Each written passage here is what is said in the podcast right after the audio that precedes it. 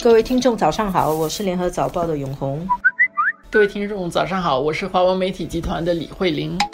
邻里之间因为吸烟而引起的纠纷怎么解决？根据早报前天的报道啊，去年全新加坡有二百一十六个邻里的抽烟纠纷。而成功通过调解来解决的只有两起，也就是说，其他的两百一十四起都是没有办法解决。实际上，在早报的言论版，有时候我们也会收到稿子，就是来函的这些读者，他们反应通常都很强烈。他们说，他们的邻居在窗旁边或者是在阳台抽烟，然后那个二手烟就飘到他们自己的家。可能孩子有哮喘病，或者孙子有哮喘病，就受到邻居的二手烟的影响，他们对这个情况很愤怒。然后有一个读者还有写说，那个邻居他自己不在他自己屋子里面抽烟，因为他怕二手烟影响他自己的老婆跟孩子，他就跑去阳台抽，那二手烟就影响到邻居。有一些人提出说，用调解没有办法解决，需要用法律立法。因为这些邻居都不听，都不考虑到别人的健康问题，那要求政府用法律的手段来解决这个问题，可以在某一些情况底下禁止一些人在自己的家里抽烟。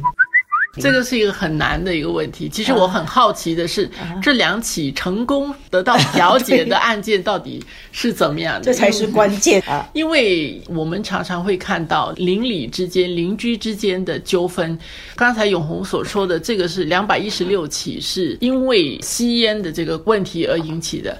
但是除了吸烟之外，其实我们经常也在报上、晚报和新闻，如果我们看到有很多这类的报道，邻居把肮脏的东西扫到你家门口，或者是摆放东西，就会引起很多的不愉快的这些事情。或者说什么呃，晚上开录音机、听音乐听得很大声，吵到邻居。当然有这个社区的调解中心，但是调解我觉得需要是在一个。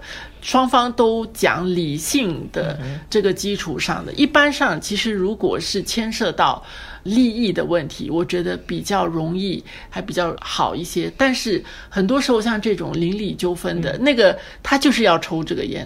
是的，他对抽烟的人来说，这个也是一种瘾。他身体可能很难承受不抽烟，而且他也觉得这是他的权利。他甚至觉得我的人权被剥夺了，我抽烟的这个权利被压制了。对，所以这种情况下，他觉得他不只有道理的，他有权利在里面。所以这种情况，我对于只有。有两起成功，一点都不感到惊讶。这样这个二手烟会不会害到邻居？那怎么办呢？邻居只能忍气吞声吗？还是？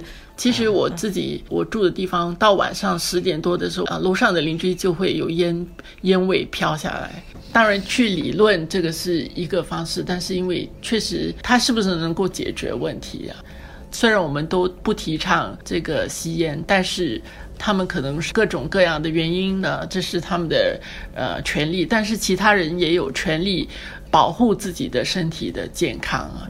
所以，我们从小学习助人为快乐之本是一个，另外一点是要常常为他人着想。但是这些很简单的要实践在生活当中。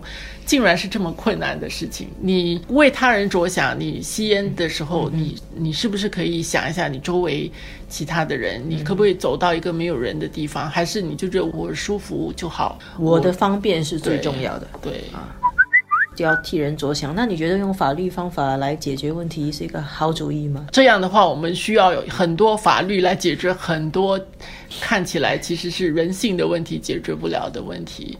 法律常常确实也最后就是因为我们就是要解决人性解决不了，我们解决不了，我们就必须采取用法。但是这是一个方式，但是你要怎么样去报一个案，说你的邻居抽烟，然后影响了你健康，很多的这个程序啊，你要怎么样去论证它？这些当然上法庭，通过法律途径，其实是要成本的。是不是真的是吸烟的人？我们可以呼吁他们一下。他们可不可以考虑一下其他的人啊？嗯，那我们媒体就报道这种新闻，然后作为一种社会教育啊，希望吸烟的人也考虑一下别人呢。不太容易，这个不太容易做。对，虽然社会一直在进步，但是人性还是要不停的跟自己做斗争哈。